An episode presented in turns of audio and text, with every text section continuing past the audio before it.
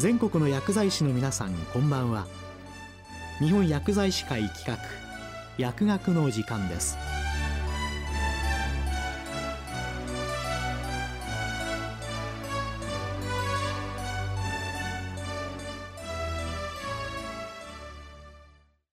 今日は健康で幸せな人生100年を創出するための空間ヘルスケア2030薬剤師の再定義。ヘルスケアマイスターについて。日経 BP 総合研究所チーフコンサルタント首席研究員高橋弘樹さんにお話しいただきます。皆さんこんばんは。日経 BP 高橋です、えー、本日はよろしくお願いいたします。まずですね今日の本題になってくるヘルスケアマイスター、えー、新しい薬剤師に関してなんですけれどもこれは我々が、えー、進めてきた空間ヘルスケア2030というプロジェクトの中で大切な要素として、えー、お話をしてきました。今日皆さんにも、えー、ここの辺りのお話をさせていただきます、えー、まずですね空間ヘルスケア2030とは何かという、まあ、その背景から、えー、含めてお話をします。えー、実はですね皆さんもご承知だとは思うんですが、えー、医療介護給付費。これの見通しが2025年には63兆円で2040年になると93兆円というふうに予測されております。でこの63兆円っていうインパクトは税収と同じくらいで93兆円というのは、まあ、ほぼ国家予算ですよね。これぐらいの費用がかかってくるとこれは、えー、とても大変なことに実はなっています。でいろんな要素があるんですけれども大きなのは2025年問題だというふうに我々は考えております。段階の世代の方々が一斉に後期高齢者になられるんですよね。えー、そうすると今1500万人いる後期高齢者が2025年には2200万人にまで膨れ上がります。5人に1人が後期高齢者というこういう国は実は世界で日本が唯一にです。で、えー、長寿自体はとても喜ばしいことなんですけれども、えー、これはもうご本人にとってもあるいはご家族にとってもあるいは社会にとっても喜ばしいことなんですがそれは健康で幸福なっていうことが言えるかどうかっていうところだと思います。そし今現状でいくとさっきの医療介護給付費がまさにそうなんですけれどもそうはならないですよねと。えー、高齢になるにつれいろんな病気を、えー、併発してそしてまあそこと付き合いながら辛い思いをしながら生きていくということもあるかと思います。まあ、こういう方がやっぱり増えていくというふうに今今は予測されているということですね。で我々がやっている空間ヘルスケア2030というプロジェクトはこれを何とかしましょうというプロジェクトです。目的は健康で幸福な人生100年時代を作るということ。そしてそのための目標として未病の改善を置きました。まあいろんな方法があると思うんですけれども未病の改善これを進めるべきだなと。未病は健康と病気の狭間ですよね。でここを改善していきましょうとそのために空間ヘルスケアというふうに言っているのはあらゆる空間住宅だったりオフィスだったりそういった空間に健康に資するハードソフトあるいはま考え方みたいなものを社会実装していきましょうと。でゴールを2030に定めているのは、まあ、簡単なことでは実はないです。なので、まあ、法律を変えたりとかあるいはま今までの社会通念だと思われているようなこともちょっとみんなで考えながら、えー、新しく刷新していかなくてはいけないんではないかというふうに考えておりますので技術だけではなくていろんなま考え方ルールそういったものも、え改定していこうとするんであればやはりそこそこ時間はかかる。ですので、えー、少し近未来の2030というのをゴールに置きました。でまあ、手段としてはメディアを丸ごと使ったオープンイノベーションというふうに、えー、考えてやってきたんですけれどもこれはまた後ほどお話しいたします。で我々がですね、えー、空間ヘルスケア2030というふうにもう3年前ぐらいからですかね、えー、話をしだしているんですけれども実は4つの空間を再定義してきました。で住宅オフィスとモビリティですねでもう一つが薬局なんですけれども、なんで薬局かというのもまたちょっと後でお話をいたします。で、一番関係してくるであろう、まあ、住宅ですね。生活の基盤にもなってくるようなところなんですけれども、ここに関して、えー、一つの分かりやすい、えー、イラストを作りました。これ我々ビジョナリーフラッグって呼んでるんですけれども、未来の旗ですね。でなんでこんなことをしているかというと、実は医療とヘルスケア業界に携わっている方たち、この方たちも今躍起になって、その健康で幸福な人生100年というものを考え進めているんですけれども、実はやっぱりそれ以外の方の、力が必要だと思っているんですね。えー、すなわち健康あるいはヘルスケア業界医療業界の外側にいて今関係ないなと思っているけれども我々が描いたイラストを見てもらってあこういうところで自分たちの技術が役に立つサービスが役に立つそういうふうに気づいていただきたいなと思ったので、えー、簡単なイラストにしております。でこれラジオなんで今日皆さんお見せできませんが、えー、Google なんかで、え、空間ヘルスケアで住宅とか薬局とか引いていただくと、え、そのイラストとそれにつながる記事みたいなものを見ていただけますので、ぜひご興味あればご覧ください。では住宅に関して少しご説明します。え、このイラストの中で一番強調してまあ見えやすいところに置いたのが実はお風呂場です。なんでこれを置いたかというと、お風呂場では、え、ヒートショックとか溺死で年間に2万人もの方がお亡くなりになるんですよね。で、一方で交通事故というのは最近どんどん減ってきていて、3000人を確か割りました。で、そうするとこの交通事故なんですが、90年代は実は1万人ぐらいで推移していたんですけれども、まあ、あのニュースで連日報道しますよね。こんな悲惨な事故が起こった怖いよねみたいな話。で、こういったことで正しく知られることによって、どんどん力が働いて、交通安全習慣を強化するとか、あるいはテクノロジー側でも、交通事故をなかなか起こしづらいような車を作っていく。というふうな力が働いてきて、今3000人にまで減ってきていると。で、一方でお風呂場はやっぱり実は知られていない。私がいろんなとこでお話しして、このことを言っていても、あんまり知っている方いらっしゃらないんですよね。だからこれを正しく知ってもらって、ここは危険な場所だ。なのでどうしましょうかっていうことをみんなで考えられたらなと思っています。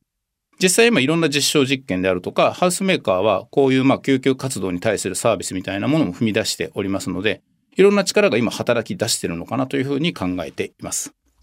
で、またですね、えー、トイレとか洗面台みたいなところ、こういったところで、えー、自分のバイタルデータであるとか、あるいはそのトイレの中で言うと、えー、どんどん技術が進化してくると、例えばその癌のスクリーニングですよね。超早期発見で癌を見つけるとか、そういうこともできるかと思います、今後。ですので、こういうところで自分のデータ、体の調子を見るデータをしっかり取る。で、自分でそれがどういうふうになってるかっていうのがわかるわけではないので、この辺は AI なんかにまあ解析していくんですけれども、もう一つ、えー、自分の健康、未病の改善をしっかり担保してもらう、そういうサービスが必要かなと思っていて、それが薬局にもつながっていく話となっております。ちょっと住宅はこの辺りに留めます。で、肝心の薬局ですけれども、これも、えっ、ー、と、Google なんかで、えー、空間ヘルスケア薬局というふうに引いていただけると、まずそのビジョナリーフラッグという1枚のイラストですね。2030年にこんな薬局があったらいいですねっていう。それが見えますので、ぜひご覧いただければと思います。薬局はですね、えー、なんでここに、えー、空間として目をつけたかというと、一つはまず、えー、今回コロナのきっかけで、我々は日本が医療崩壊を起こし得るっていうことを経験しました。で実はですね、これもう昔からそうだったんですけれども、人口あたりのお医者さんの数っていうのは先進国の中で日本は低いんですよね。お医者さんが今32万人に対して、薬剤師さんは18万人かな？18万人ということで、お医者さんの半分以上いらっしゃると。いうことで、まあ、数的にもしっかりと担保できるかなというふうに見ております。でもう一つは薬局の拠点数ですよね、これも皆さんご承知なんだと思うんですけど、一般的にはあまり知られておりませんが、コンビニの数より多いんですよね。6万以上ということで、薬局はコンビニの数よりも多いと。いわゆる日本津々浦々、いろんなところで新しいサービスっていうものをやるにふさわしい、そういう拠点数かなというふうに思いました。えー、皆さんよくご承知のあの薬機法の改正ですね、先にありました。服薬後のフォローとか医師へのフィードバックというふうに推奨されていますけれども、これさらに2030年には我々は未病改善の、えー、我々の伴走者ですね、になっていただけると、えー、本当に健康で幸福な人生100年というものが作れるかなというふうに思っています。我々が薬局の中に描いた4つの大きな要素をお話しします。まずとにもかくにも一番はヘルスケアマイスターといって、え、薬剤師さんのもう名称も変えて、えー、かかりつけの健康アドバイザー、我々の健康アドバイザーになっていただけたらというふうに考えました。これあの、皆さん薬剤師さんがこう変わるべきと言っているわけではなくって、こういう、まあ、あの、我々に寄り添い伴走していただく、そういうお仕事を目指している方も中には当然いらっしゃるわけで、そういう方々がヘルスケアマイスターというふうなもう新しい職種に変わっていったら、えー、未病の改善は進むのかなと思いました。えー、もう一つの要素はですね、ピッキングです。えー、これはまあお薬を今、えー、薬剤師さんの仕事の、えー、大きなところを占めると思うんですが、もうこのピッキングは自動化しましょうと。で、薬剤師さんのお忙しい時間をしっかり作ってヘルスケアマイスターという新しい仕事に集中していただく。ではそのヘルスケアマイスターっていうのは何をするのかというと、一番大事な仕事だと今思っているのは、さっき申し上げていた住宅で取れてきたいろいろな我々のデータですね、体の調子を見るデータ、こういったものを AI で解析しながら、まあ、薬局で例えば集約をかけていきます。で、AI が見ていて、ちょっと異常値が出てるなと思ったら、薬剤師さん、ヘルスケアマイスターさんにしっかりと見ていただく。でこれはまあちょっとした助言で解決するなと思ったら通信で、えー、我々例えばサービスでこれから先自分の微妙な改善を見てほしいっていう風な方が薬局と契約するっていうことは私はあり得ると思ってます。毎月定額でいくらかお金を出していて薬剤師さんヘルスケアマイスターにしっかりと自分の、えー、体の調子を見てもらいたいと。でいろんなアドバイスを頂戴したりあるいはこの自分で持っていたバイタルデータ他のデータをヘルスケアマイスターさんが見てえー、これはちょっともう病院に誘った方がいいなと思った場合はスムーズに誘っていただくと。こういったことで、えー、お医者さんの時間もしっかりと、えー、担保していくということができるのかなというふうに思っています。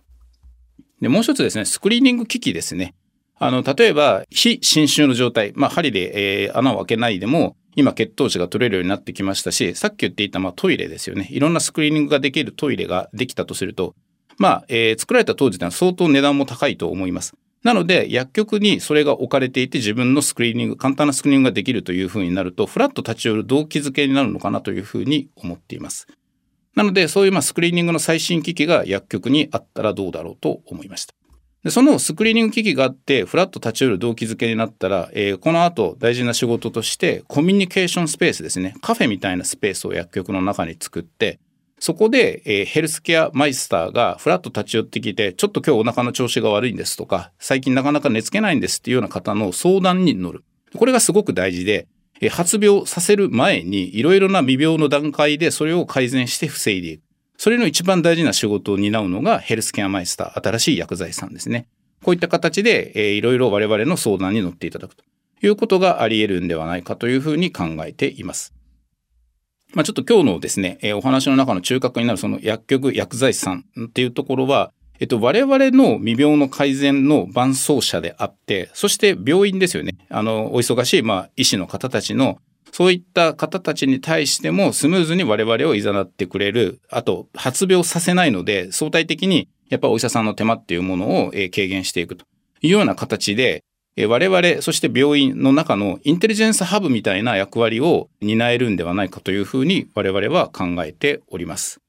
2030年に向けてもうそんなに時間があるわけでもないんですけれども空間ヘルスケアを有益に機能させていくための鍵は薬局そして新しい薬剤師ヘルスケアマイスターですね。だというふうに考えておりますのでぜひまたあの皆さんからもですねいろいろな意見を頂戴できればと思います、えー、本日はありがとうございました。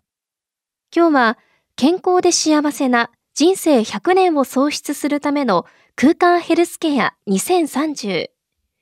薬剤師の再定義ヘルスケアマイスターについて。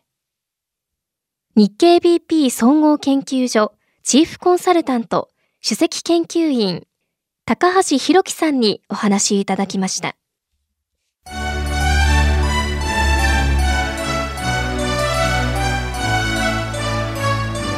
日本薬剤師会企画薬学の時間を終わります